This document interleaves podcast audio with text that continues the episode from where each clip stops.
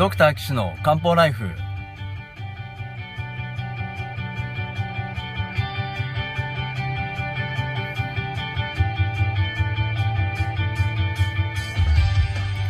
ポッドキャストドクター岸の漢方ライフは医師である岸大二郎がリスナーの皆様から寄せられた体の悩みを中医学をもとにした漢方薬や鍼灸治療の知識で解決するお手伝いをする番組です。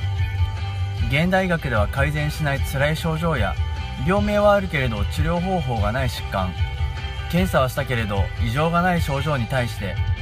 現代学はもちろん漢方や鍼灸の考え方をお伝えしていくことで皆さんの生活を幸せにする岸漢方クリニックがお送りします。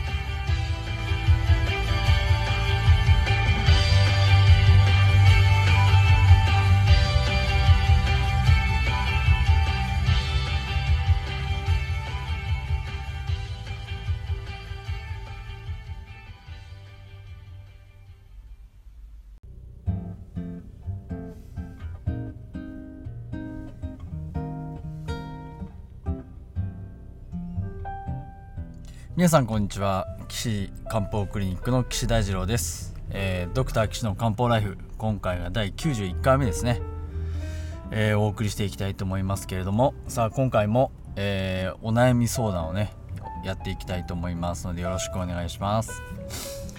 え今回はですね、え咳ですね。咳の訴えている、え、74歳の女性の方からのお便りをお送りしたいと思います。まあ咳っていうねもう何回も何回もやってますんでもう皆さんもだいぶ分かっちゃうんじゃないかなと思いますけれども。皆さん最近咳大丈夫ですか？花粉症でも咳出る人いますけどね。えー、うちの息子は一番上の子が喘息なんでよくコンコンしてますけどね。まあヒューヒューゼーゼーしなければまあいいかなと思ってますけれども。はいじゃあ、えー、この方のお悩みは咳なんですけれども。えっとむちゃくちゃヒントが少なくてですね。数日前から夜になると咳が出て眠れなくて困るということでお便りをいただきました。ありがとうございます。さあこんな短い一文からですねどう紐解いていくのかというのがですねまあこの漢方治療の醍醐味でもあるわけですけれどもえー、でもねヒントは多い方がいいんでね ちょっと困りますけどね、えー、ちなみに起用歴としてはですねパーキンソン病と大腿骨頸部骨折ですね、えー、74歳女性。いやここからねこれらのヒントをこう元にえー、中医学的なあ想像を膨らませていきたいなと思いますけども。まあまあ西洋医学的な話はもう皆さんいいですかねまあ咳って言えばもうあの気管の刺激症状な気管上気道粘膜の刺激症状なのでまあ虫が入ったとか痰をあのー、なんか吸い込んだとかまた炎症があるとかね感染したウイルスだ細菌だなんていうことで、まあ、咳が出ますよと。でまあ場合によってはまあその中の、えー、少ないパーセンテージ、えー、80%ぐらいは病気のこう原因がないって言われてますんで残りの20%のうちのまた何割かはですね、えー、悪性疾患ですね例えば上咽頭がんとかまあ、もっと肺がんですとかねそういうのが関係してるということなので注意が必要ですっていうことですね。まああのー、症状だけでねがんかどうかって見極めるのは本当難しいですしまあ肺がんの場合は早期発見早期治療するとですね結構な割合であの、よく再発なく5年生存率高く保てますのでやっぱこれはね定期的なあのフォローアップですねレントゲンあと胸のレントゲンですねそれを取るというのがまあ一番あ予防というかいいかなと思ってますけれどもね。えー、まあでもそのレントゲンもですね誰が見るかっていうのもねちょっとあるんですよね。まあたまに見る人だと気づかない場合もありますけどやっぱ専門家がしっかり見てくれるところだとレントゲンはね胸のレントゲンあの見落とすことは少ないかなと思いますね。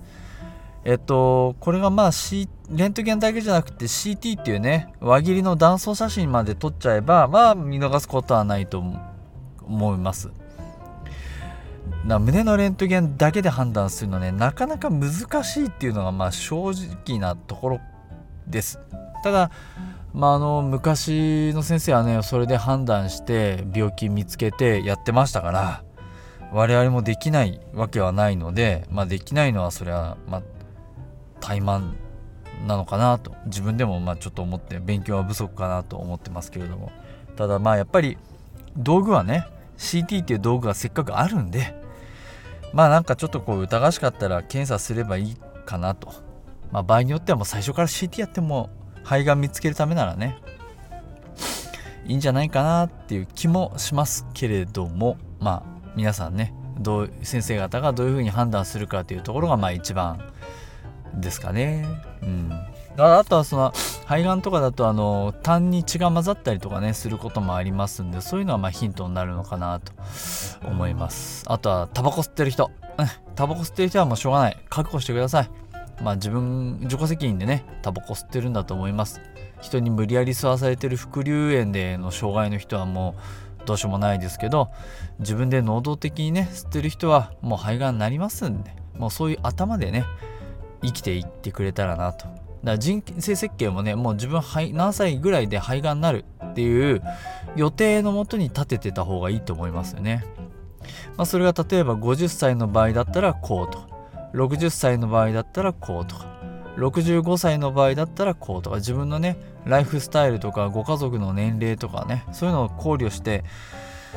えー、タバコを吸い続けるのがいいんじゃないかなと思っております。まあ、ちなみにですね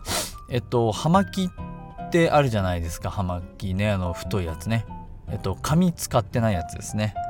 えっとあれもですねえー、がんの可能性はあります。っていうかあれはですね実はあの肺まで煙吸わないんですね。口の中で煙をくゆらせてふーっと吐き出す。いわゆるふかすやつなんですね。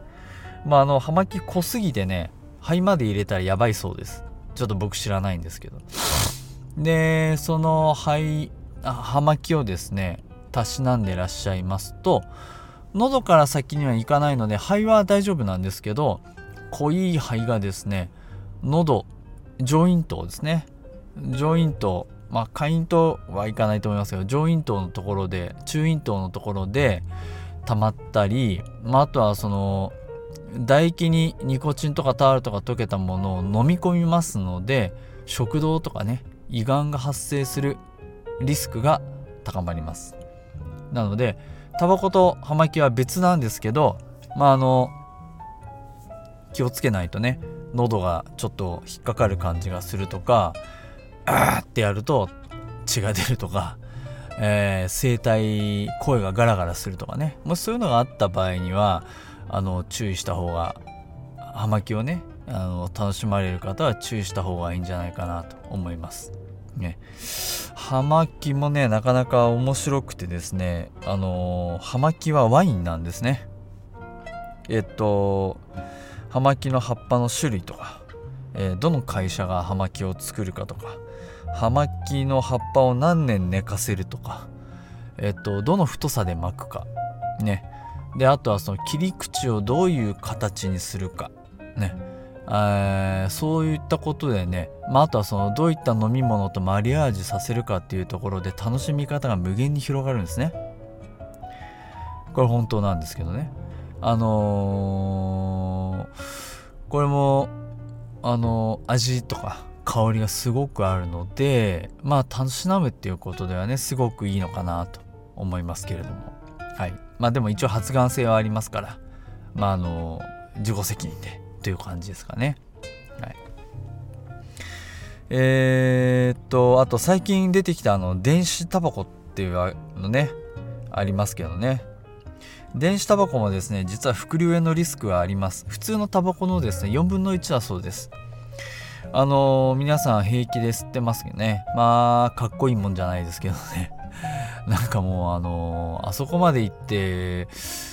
有害物質を吸入しなきゃいけないのかって思うとねなんかちょっとかわいそうな気がしますね僕から見るとね。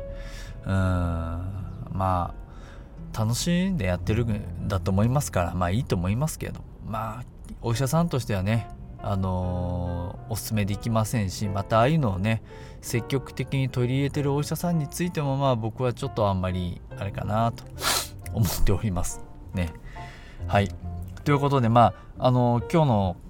ご相談の人は咳なんですけど、まあ、この人はあのー、夜咳が出て困るっていうことでパーキンソン病とか大腿骨の骨折とかある方なんですが、まあ、現代医学的に言えばはいじゃあ咳止め飲んでっていうことで終わっちゃうんで、まあ、次回ですね中学的にどう考えたらいいかっていうのをですねあのー、ディープな話をしたいなと思いますのでよろしくお願いします。ということでこの番組ではですね皆さんのお悩み相談を受け付けておりますので岸漢方クリニックのホームページのですね、えー、お問い合わせフォームからお送りいただければと思います。えー、ホームページの URL は高崎漢方人道 .com です。takasaki-kanpo.jimdo.com です。でそこのね、お問い合わせフォームがありますので、えー、そこからお問い合わせください。それからですね、いや、これどんな人が喋ってんのかな本当に信用になるのかなとかね。顔見てみたいとかっていう人はね、私、あの月1回あの無料の勉強会やってますので、市民公開講座でね、えー、やってます。群馬県は高崎市の NPO 法人のじゃんけんぽんさんのね、えー、の寄り合い所で、えー、毎週間違えましただ毎月第1金曜日の13時30分から約2時間ぐらいですねお話ししてますので、えー、そちらに足を運んでいただきましたら、まあ、その時折のね、えー、テーマに沿って中医学のお話と西洋医学のお話とあとお灸の体験なんかもねやってますし時間があればあの個別相談なんかもねやってますので顔出していただければなと思います。えあの岸漢方クリニックの Facebook のページでねその勉強会の様子なんかはあのレポートをしてますから、まあ、そちら見ていただいたりしてもね、えー、いいんじゃないかなと思います。えー、岸の木は